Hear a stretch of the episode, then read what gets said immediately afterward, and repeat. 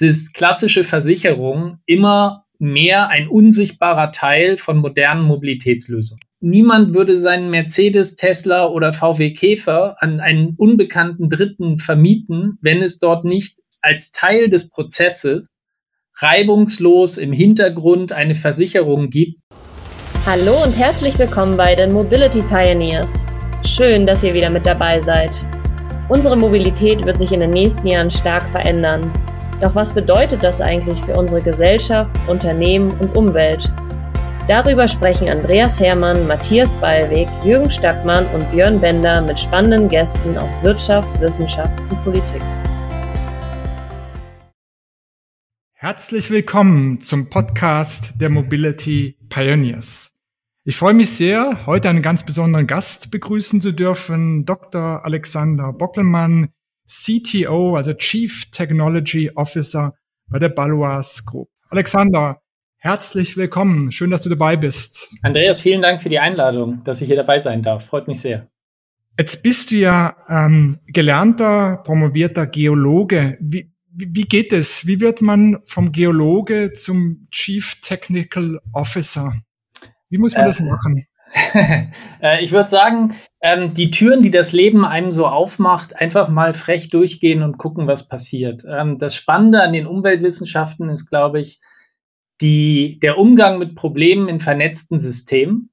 Und was kann heutzutage vernetzter sein als die IT und die Entwicklung in der Digitalität oder in der Digitalisierung, wo immer mehr Dinge sich miteinander verbinden und immer komplexe Wechselwirkungen da sind. Und am Ende ist es doch wie so ein kleines Umweltökosystem, wenn man sich eine IT anschaut. Und äh, so kam ein bisschen die Entwicklung, sage ich mal, vom Interesse her. Und noch einen ganz kurzen Satz. Ähm, ich muss zugeben, es gab ein bisschen einen Schlüsselmoment und zwar war ich ein paar Jahre mal in einer Strategieberatung, in einer Management-Strategieberatung und mein erstes Projekt hieß zufällig innovative Technologien in der Finanzdienstbranche. Und das hat so ein bisschen die Weichen Richtung IT und Banken und Versicherungen gestellt. Ist doch schön, wenn, wenn, wenn man so sozusagen solche Werdegänge äh, findet. Ich finde es klasse, wenn nicht alles so wie stromlinienförmig in unserer Welt gestaltet ist. Magst du vielleicht zum Start ganz kurz unseren Zuhörerinnen und Zuhörer sagen, was die Baloise Group macht? So, nur so als Kern, der Kern, dass wir eine, eine gemeinsame Vorstellung haben. Sehr gern. Die Balois ist ein 160 Jahre junges, innovatives, mitteleuropäisches Versicherungsunternehmen mit Hauptsitz in Basel in der Schweiz. Wir haben ungefähr 8000 Mitarbeiter und 8,5 Milliarden Umsatz. Ähm, wir sind tätig in vier Kernmärkten und im paneuropäischen Freedom of Service Geschäft. Unsere Hauptmärkte, ähm, so ein bisschen nach Umsatz gestaffelt, sind äh, der Heimatmarkt Schweiz und dann Belgien, Deutschland und Luxemburg und Liechtenstein.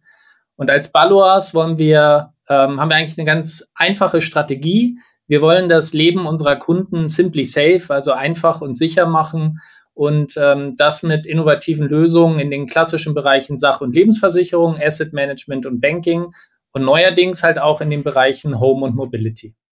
Genau. Ähm, wir wollen ja jetzt vor allem über, über Mobility sprechen. Da kann ja vieles lesen, vieles hören, wenn man mit den Versicherungsunternehmen spricht. Äh, alle haben irgendwie Sorge äh, rund ums autonome Fahren. Da können uns äh, Geschäftsfelder wegbrechen. Wie, wie, wie schätzt du das ein? Was passiert in dieser Welt der Mobilität ähm, durch diese zunehmende Automatisierung der Fahrzeuge? Ja, ich glaube, im klassischen Geschäft haben wir einfach an sich schon eine herausfordernde Ausgangslage. Das Kfz-Geschäft ähm, ist in vielen Ländern mehr oder weniger unprofitabel. Ähm, die meisten Märkte haben eine Profitabilität um die 0% oder sogar negativ. Ähm, wenn ich jetzt Deutschland äh, als Beispiel nehme, da ähm, ist die Profitabilität aufgrund von Inflationseffekten und einem jahrelangen Preiskampf momentan äh, negativ. Und ähm, es gibt auf der anderen Seite aber auch immer mehr Autos und immer steigende Schadenkosten durch moderne Technik und Sensoren, äh, die Zeiten der einfachen Blechstoßstange ist irgendwie vorbei. Wenn ich einen kleinen Parkrempler habe, dann geht es direkt um eine sensorgespickte Stoßstange. Und ähm, das heißt, da steigen die durchschnittlichen Schadenkosten einfach im klassischen Markt. Mhm. Dann gibt es die Änderung der Technik, wie von dir angesprochen. Ähm, ich glaube, der, der Dieter Zetschke hat mal in den 2010ern gesagt, ab 2025 soll es vollautonome Fahrzeuge ohne Lenkrad ähm, in den Fahrzeughallen zum Kauf geben. Da sind wir noch nicht ganz. Aber ich glaube, die Technik geht immer weiter und jetzt speziell in letzter Zeit immer schneller. Wir haben äh, in Amerika die ersten autonomen Services. Äh, auch in Deutschland sind wir ziemlich weit vorne dabei mit verschiedenen Pilotprojekten. Ähm, dann haben wir die Änderungen in der Energietechnik, also das ganze Thema E-Mobilität, neue Risiken, die da kommen, Umgang mit der Hochvoltbatterie, mit Ladetechniken, Missbrauch von Ladekarten. Also manche Dinge verändern sich auch, äh, sag ich mal, im Risikoprofil und die Kundenansprüche und das Kundenverhalten ändert sich. Ähm, es geht nicht alles hin zum Online-Vertrieb. Genauso wie das autonome Fahren kommt der Online-Vertrieb nicht so schnell wie Anfang der 2000er gedacht. Aber ähm, andere Trends wie zum Beispiel Share Economy haben natürlich einen wachsenden Einfluss auch auf klassische Kfz-Märkte. In Deutschland haben wir in 2022 knapp 3,4 Millionen Sharing-Kunden gesehen mit einer Wachstumsrate von 18 Prozent. Ähm, und speziell in urbanen Gebieten äh, ändert sich das Mobilitätsverhalten. Und wenn ich bedenke, dass viele klassische Sachversicherer ein Drittel bis zu 50 Prozent ihres Umsatzes in der Kfz-Sparte äh, häufig haben, dann sind diese Entwicklungen natürlich signifikant. Und das ist auch einer der Gründe, warum wir da quasi äh, zusätzlich zu der Innovation im Kerngeschäft noch eine Alternativstrategie aufgesetzt haben. Äh, Alexander, darf ich nochmal äh, zu dieser Fahrzeugautomation zurückkommen? Wir hatten mal, ich weiß nicht mehr genau, wann es war, 2016, 2017 äh, mit, mit Volvo zu tun. Und die haben damals die ersten autonomen Fahrzeuge in Göteborg da in so einem Kreis fahren lassen. Äh, äh, schon im, im, äh, auf, den, auf den Straßen. Äh, und da war dann so die Argumentation, ja, wir, wir haben ähm, im Fahrzeugbereich ähm, äh, ist es ja so, dass etwa 90 Prozent oder über 90 Prozent der Unfälle durch den Menschen passieren und nicht durch die Maschine. Und wenn man davon einen substanziellen Teil runterkriegen, indem wir eben immer mehr Fahraufgaben vom Mensch auf der Maschine äh, verlagern, dann können wir als Hersteller, so war damals so ein bisschen die Argumentation, das Risiko auch gleich tragen, weil das ist dann immer viel, was übrig bleibt. Ja? Äh, ist es ist es Thema vom Tisch oder oder besteht sozusagen die Option schon, dass ein OEM, also ein Automobilhersteller, irgendwann sagt, das, das Restrisiko ist jetzt nicht mehr so hoch, weil ja die Maschine in vielen äh, Fahrsituationen die Aufgabe übernommen hat. Ähm, wir gehen direkt in dieses äh, Versicherungsgeschäft auch es ist immer eine Frage, wann habe ich ein, also das Versicherungsgeschäft ist ein Geschäft der Verteilung von Risiken in einem Portfolio. Mhm. Und ähm, dieser Portfolioeffekt, sowohl regional als auch risikobasiert, ist natürlich schwer zu erreichen, wenn ich ein Monoprodukt habe. Ähm, das heißt, das ist schon mal Herausforderung Nummer eins. Herausforderung Nummer zwei ist, dass im Bereich der Haftungsfragen und der Schadenregulierung die die äh, Signifikanz des Risikos ja nicht kleiner wird. Es ist nur eine Frage, wer ist der Owner des Risikos? Ist es eine Produkthaftpflicht? Ist es eine persönliche Haftpflicht? Über was reden wir? Das heißt, ähm, das sind eine Dimension der Veränderungen. Für Versicherer ist möglicherweise auch eine andere Veränderung da, dass man von äh, vielen Einzelabschlüssen hin zu großen Flottenverträgen gehen könnte, wenn es Anbieter gibt, die halt große Fahrzeugflotten regional oder überregional anbieten. Ähm, das sind dann sicherlich Veränderungen, aber ich glaube, es gibt aus der Regulatorik, aus den genannten Gründen doch äh, einige Hürden, die das, den Einstieg in ein Versicherungsgeschäft nicht ganz einfach machen. Also mhm. Äh, sehen wir im Industriebereich manchmal, bisher noch nicht im Kfz-Bereich, aber wer weiß, was die Zukunft bringt.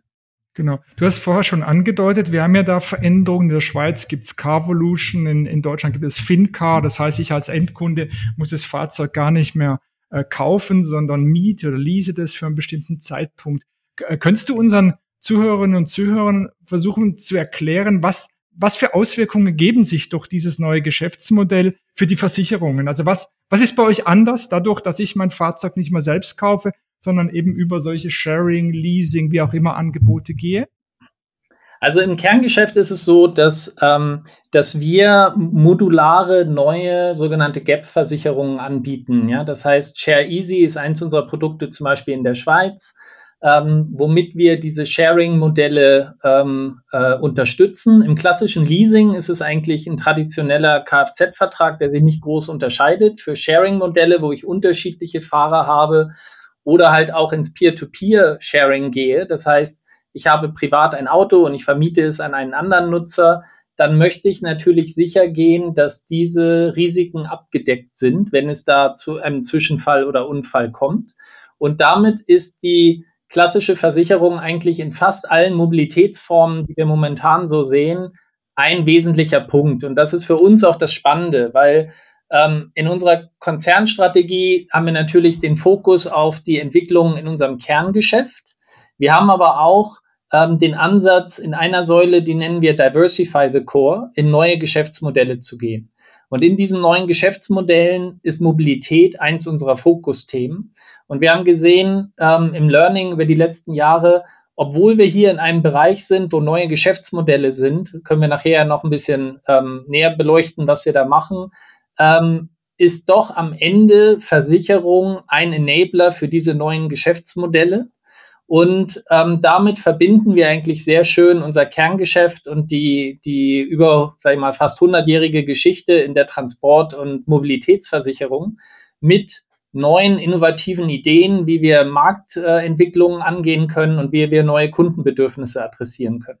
Mhm. Also Fazit, äh, Zwischenfazit, Versicherungen wird es immer geben, weil ein Hersteller oder ein, ein Sharing-Anbieter gar nicht in der Lage ist, die Risiken so zu verteilen, wie ihr das könnt als Versicherung. Kann man das so pointiert sagen?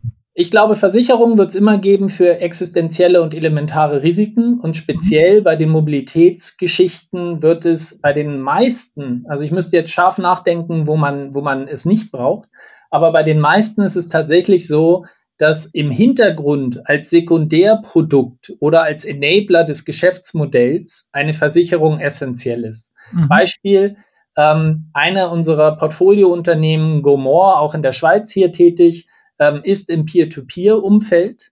Und niemand würde seinen Mercedes, Tesla oder VW Käfer an einen unbekannten Dritten vermieten, wenn es dort nicht als Teil des Prozesses reibungslos im Hintergrund eine Versicherung gibt.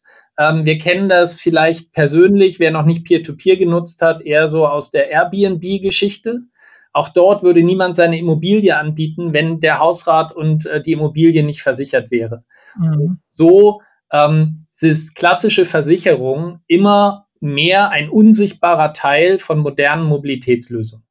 Durch die ähm, vielen Daten, die in Fahrzeugen inzwischen anfallen, also man hat ja Daten über das Lenkverhalten, Beschleunigungsverhalten, dann aber auch die ganze Sensorik, die, die, die Umfeld, äh, die das Umfeld erfasst, kann man ja jetzt sehr detaillierte Versicherungsprodukte anbieten. Ich habe in England mal mitbekommen, dass, ähm, dass sogar straßenspezifische Versicherungsmodelle angeboten werden. Also fahre ich auf einer High-Risk-Straße sozusagen oder fahre ich auf irgendwelchen Nebenstraßen, dann könntest du auch sagen, hey, äh, aufgrund ähm, meines Fahrverhaltens wisst ihr, dass ich ein passiv oder aktiv, aggressiver Fahrer bin. Könntest auch sagen, okay, du bist ein höheres Risiko oder kleineres Risiko. Ist, kann man da erwarten, dass in Zukunft sehr detaillierte äh, ja, Versicherungsleistungen angeboten werden, die vielleicht jetzt nur ein paar Minuten gelten, äh, für bestimmte Abschnitte, für bestimmte Straßenabschnitte, für bestimmte Fahrsituationen oder wie, in welche Richtung entwickeln sich da solche Produkte? Also ähm, unterscheiden wir vielleicht Klassik und neue Geschäftsmodelle. In, Im klassischen Geschäftsmodell gibt es ja schon länger das Thema Pay as you go, also Zahlen pro aktiven Kilometer. Mhm. Ähm, bei der Baloas bieten wir das zum Beispiel in Deutschland über Friday, unseren Digitalversicherer, an.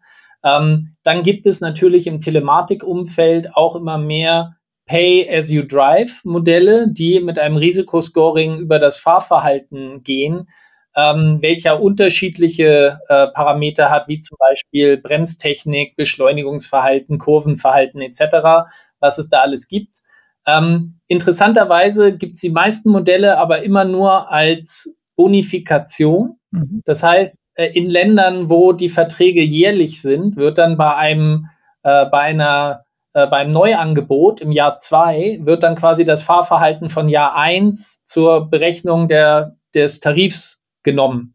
ist halt die Frage, äh, ob sich das durchsetzt oder, oder welche Kundengruppe das will. Der zweite Punkt, den ich aber recht spannend finde, ist eigentlich das Thema, ähm, du hast es angesprochen, E-Autos generieren ja Gigabyte, fast Terabyte an Daten. Laut Datenschutzgesetz gehören erstmal alle persönlichen Daten dem Besitzer. Welcher von den E-Mobilitätsbesitzern hat denn heute die Möglichkeit, diese Daten auch in einer Zeitreihe überhaupt für sich nutzbar zu machen? Und das ist zum Beispiel ein Modell, wo eine unserer ähm, Portfoliounternehmen Tronity ähm, jedem E-Mobilitätsnutzer die Möglichkeit gibt, over the air, also komplikationslos an die Daten seines E-Autos zu kommen. Wie funktioniert das technisch? Es gibt im Hintergrund quasi Verträge mit den OEMs, dass es, dass wir, dass Tronity an die entsprechenden Schnittstellen angebunden ist. Und dadurch bekommt ein E-Auto-Mobilitätsnutzer zum ersten Mal die Möglichkeit, überhaupt diese Daten zu sehen. Ähm, speziell auch nicht nur aktuell, was vielleicht das Auto auch anzeigt, sondern auch in einer Entwicklung und einer Zeitreihe, um darüber dann Mehrwerte zu generieren, wie zum Beispiel elektronisches Fahrtenbuch, automatische Abrechnung von Treibhausgasemissionsbonifikation und ähnliche Services. Ähm, das heißt, da entwickelt sich die Mobilität weiter und solche innovativen Ideen sind genau die, die wir in unserem Mobilitätsportfolio integrieren wollen, um halt äh, entlang unserer Strategie ähm, auch die Mobilität von A nach B für unsere Kunden einfacher und sicherer zu machen und da verschiedene Services zu kombinieren. Wie ist aus deiner Sicht derzeit die Datenlage geregelt? Der OEM hat wie so einen natürlichen Anspruch auf all diese Daten, die da anfallen äh, während äh, der Fahrt. Man könnte natürlich auch sagen, diese ganzen Daten müssen auf eine neutrale Plattform irgendein neutraler Host. Und dann gibt es die verschiedenen Stakeholder, da können Versicherungen dazu, OEMs, da komme ich vielleicht sogar als Einzelperson auch in Betracht, weil es ja letztlich um meine Daten auch geht. Und in Abhängigkeit sozusagen des Zugangs kann man mehr oder weniger Daten aus dieser neutralen Datenplattform äh, abrufen. Ist das ein Modell oder äh, auf was läuft es eigentlich hinaus, dieses Handling dieser vielfältigen Daten, die da während der Fahrt anfallen? Ich glaube, aus einer Sicht, die Daten einer möglichst breiten Benutzergruppe zur Verfügung zu stellen, macht dein Ansatz Sinn. Aus einer datenschutzrechtlichen Sicht halte ich ihn für schwierig, weil wie gesagt, der, der Besitzer der Daten ist ja erstmal der Besitzer des Fahrzeugs in den meisten Fällen und dann kann er die Daten freigeben zur Nutzung durch Dritte. Was wir zum Beispiel als Mehrwert in unserem Mobility-Portfolio machen, ist, dass wir ähm, eine cloud-basierte Plattform aufgebaut haben, in der unsere Portfolio-Unternehmen, die häufig ja auch sehr viele Daten sammeln, ähm, diese anonymisiert analysieren können für den Service, den der Kunde freigegeben hat, dass wir dann aber die generischen Insights aus diesen Daten, ähm, Erkenntnisse, die man da gewinnt, sei es jetzt äh, in Bezug auf Mobilitätsverhalten, auf äh, Lokationsinformationen, äh, also Geoinformationen zu Verkehrsflüssen oder auch Kundenverhalten in Bezug auf Ansprache, dass man die dann anonymisiert und abstrahiert natürlich in einem Portfolio austauschen kann, um in dem Portfolio der beteiligten Unternehmen einen Mehrwert zu generieren. Und das sind zum Beispiel einige der Services, die wir als Baloas unseren Mobilitätsunternehmen ähm, in unserem Portfolio zur Verfügung stellen können, um ihnen im Wachstum und in der weiteren, sag ich mal, ähm, Profitabilitätsoptimierung zu helfen. Mhm. Okay. Ähm, diese ganze Mobilitätsindustrie, die ist ja in Bewegung. Wir haben aus vielen Ecken kommen im Prinzip Technologieunternehmen äh, in, in den Markt hinein. Äh, das betrifft nicht nur die OEMs, sondern könnte ja euch auch betreffen. Vielleicht kommt irgendwann Apple und sagt, ey, ähm, du bist Kunde bei mir, jetzt biete ich dir im Prinzip auch noch irgendwie eine Autoversicherung an. Wäre wär irgendwie vorstellbar. Hast du irgendwie Sorge, dass äh, durch diese grundsätzliche Veränderung dieser Mobilitätsindustrie ganz neue Players in diesen Markt hineinkommen und damit natürlich auch die Position der etablierten Versicherungen ein Stück weit bedrohen? Das ist einer der strategischen Hebel, warum wir ja Innovationen im klassischen Portfolio weitertreiben, aber auch Innovationen außerhalb des klassischen Portfolios, weil ähm, äh, im klassischen Portfolio und Vertrieb sehen wir, dass bisher der Tipping Point für äh, den Online-Vertrieb in den meisten Sparten nicht vorliegt. Außerhalb von Kfz ist es kleiner 5% im deutschen Markt, wenn ich mal einen der größten Versicherungsmärkte rausnehme. Selbst im Kfz-Umfeld ist es kleiner 20% und das seit Jahren. Ähm, der, der Mehrwert der Beratung und der sag ich mal, Abnahme der Komplexität durch Vertriebspartner und Agenturen und Agenten hat, scheint immer noch einen signifikanten Kundenwert zu haben und auch in der Zukunft dieser menschliche Aspekt ähm, scheint da immer noch sehr dominant und wichtig zu sein. Den wollen wir auch weiter unterstützen. In den, äh, bei den neuen Geschichten, bei den neuen Mobilitätsmodellen ist das ja gerade der Grund, warum wir als Versicherer auch mit in diese investieren, weil wir eigentlich relativ weit weg vom Kunden sind. Das heißt, wir wollen ähm, mit den Kunden und beim Kunden keine Produkte platzieren, sondern Erfahrungs- oder Servicebedürfnisse adressieren. Das heißt, ein Kunde denkt, er möchte zur Oma aufs Land fahren, hat aber kein Auto. Wie komme ich da hin? Ja, oder äh, möchte einen Freund besuchen, hat andere Mobilitätsgründe. Da denkt er nicht an Versicherung, sondern er denkt, ich möchte von A nach B kommen und das möglichst reibungslos und ökologisch äh, nachhaltig, idealerweise für uns alle. Ähm, und genau das wollen wir ihm ja ermöglichen und dadurch auch als Versicherung näher an den Kunden rankommen, mehr an die, die Serviceentwicklung rankommen und dort tatsächliche Bedürfnisse befriedigen. Das Versicherungsgeschäft kommt ganz von alleine, das Core-Geschäft, der Link kommt, wie wir gelernt haben, ganz von alleine dazu, weil, wie wir schon am Anfang besprochen haben, fast alle Mobilitätslösungen irgendwo eine Risikoabdeckung brauchen. Mhm. Du hast vorher schon mal die Firma Tronity erwähnt, ist ja eines eurer Investments. Ihr investiert da sozusagen in Technologie. Äh, magst du uns mal so einen kleinen Überblick geben, was so eure Aktivitäten sind mit diesen Startups, was ihr euch davon verspricht, in welche Richtung sozusagen diese, diese Investments ähm, von eurer Seite gehen? Ja, wir haben, ähm, wir haben einen Schwerpunkt, der in Richtung Mobilitätsdaten und Datenverfügbarkeit geht. Da haben wir zwei Startups, wie zum Beispiel Tronity ähm, eben schon beschrieben. Der USP von Tronity ist quasi die Transparentmachung und Verfügbarmachung der Daten deines äh, E-Autos, ähm, inklusive deiner Batterie. Äh, langfristig könnte es so da, sogar dahin gehen, eine Rolle zu spielen bei ähm, äh, unserer Energiewirtschaft. Also kann man Autobatterien als Energiespeicher für Wohnungen und ähnliches nutzen. Das alles läuft ja über das Batteriemanagement. Ähm, die zweite Geschichte im Datenbereich ist Vianova. Das ist ein, ein Unternehmen, welches Städten und Gemeinden ähm, einen digitalen Twin äh, ihrer Stadt äh, gibt, um dort ähm, eine Zonierung für Mobilitätsangebote zu ermöglichen. Wo dürfen E-Autos geparkt werden? Wo dürfen Scooter abgestellt werden? Was sind Parkregionen und Einsatzbereiche für, für E-Bikes etc.?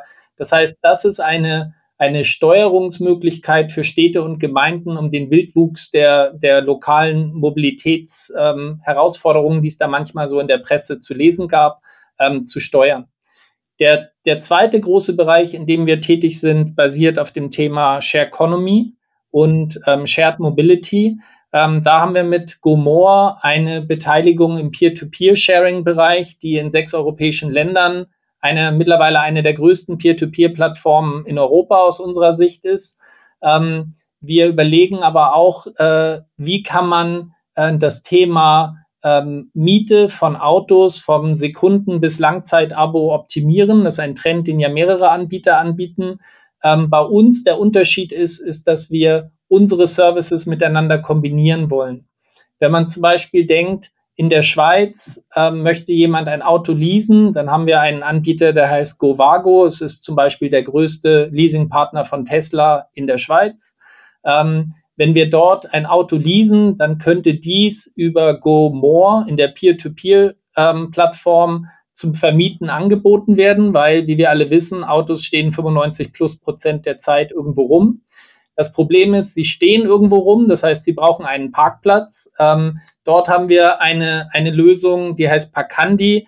Die macht ähm, bisher ungenutzte Parkräume in kommerziellen Gebäuden, aber auch Wohnsiedlungen für die Öffentlichkeit verfügbar. Das heißt, ich kann in der Tiefgarage von Wohnhäusern oder ähnlichem parken, die sonst ungenutzt ähm, äh, dort stehen und ähm, äh, damit verbinden wir quasi die Services der Portfoliounternehmen und ähm, die Idee ist dort, einen Mehrwert zu schaffen und nicht nur singuläre Lösungen zu generieren, sondern über die Zeit, die jungen Unternehmen müssen sich ja auch entwickeln, über die Zeit kombinierte Angebote anzubieten und idealerweise die natürlich im Hintergrund über unser Kerngeschäft zu enablen. Ähm, das ist aber dann für den Nutzer der Mobilität unsichtbar. Das klingt so richtig nach Aufbruch, Alexander. Äh, wie verändert es eigentlich die Kultur äh, bei eurem Unternehmen, ja, dass es, dass es sozusagen etabliert im Versicherungsbusiness ist. Und jetzt erzählst du mir, hey, ihr, ihr, wir beraten Kommunen, wir kommen mit Endkunden in Kontakt, wir geben den Hilfestellungen in allen möglichen Lebenslagen. Das ist schon was anderes, oder? Das braucht ja auch andere Leute, ähm, anderes Miteinander. Verändert das euer Unternehmen? Es verändert unser Unternehmen. Wir haben äh, in unserer Strategie haben wir vier Säulen. Das eine ist ähm, die Optimierung unseres Kerngeschäfts, das ist quasi Focus the Core. Die zweite Dimension nennen wir Reimagine the Core, das heißt IT-getriebene Innovation und Prozessoptimierung. Das dritte ist das von uns jetzt diskutierte Diversify the Core. Wie können wir Ökosysteme im Bereich Home und Mobility aufsetzen? Damit ist es aber konzernweit ein Strategiefokusthema, womit sich der ganze Konzern beschäftigt, weil wir ja auch die Verknüpfung zum Kerngeschäft haben im Hintergrund. Aber die Säule, auf die ich jetzt hinaus will, um deine Frage zu beantworten, ist die vierte, die heißt Transform Balois. Und da geht es sehr stark um das Thema ähm, der Kultur, der Innovations- und Entrepreneurbereitschaft, der Kollaboration über historische Silos hinweg. Und ähm, das ist eine Lernreise. Ja. Da wird man, glaube ich, nie fertig sein. Ähm, da hat unser vorheriger Group CEO Gerd de Winter 2017, 16, 17 diese Reise begonnen mit unserem neuen CEO Michael Müller wird diese Reise weitergeführt. Und deshalb sagen wir, wir sind ein 160 Jahre junges Unternehmen, weil wir dieses Thema Innovation, Entrepreneur, neue Geschäftsmodelle als ähm, Erweiterung unserer Kompetenz im Kerngeschäft sehen. Das heißt, es ist ein und, kein oder. Alexander, das war ein super spannendes Gespräch und ein faszinierender Einblick für uns in eine Welt, die nicht immer so leicht zugänglich ist für uns Endkunden. Herzlichen Dank für deine Zeit. Ähm, ich bin begeistert von unserem Gespräch. Danke dir, es hat sehr viel Spaß gemacht und äh, vielen Dank nochmal für die, für die Möglichkeit und die Einladung. Das war's schon wieder für heute. Die Mobility Pioneers sagen Danke fürs Zuhören. Wenn euch die Folge gefallen hat, lasst uns gerne Bewertung hier und abonniert den Podcast. Wir freuen uns auf jederzeit über Feedback und Anregungen. Ciao und bis dann!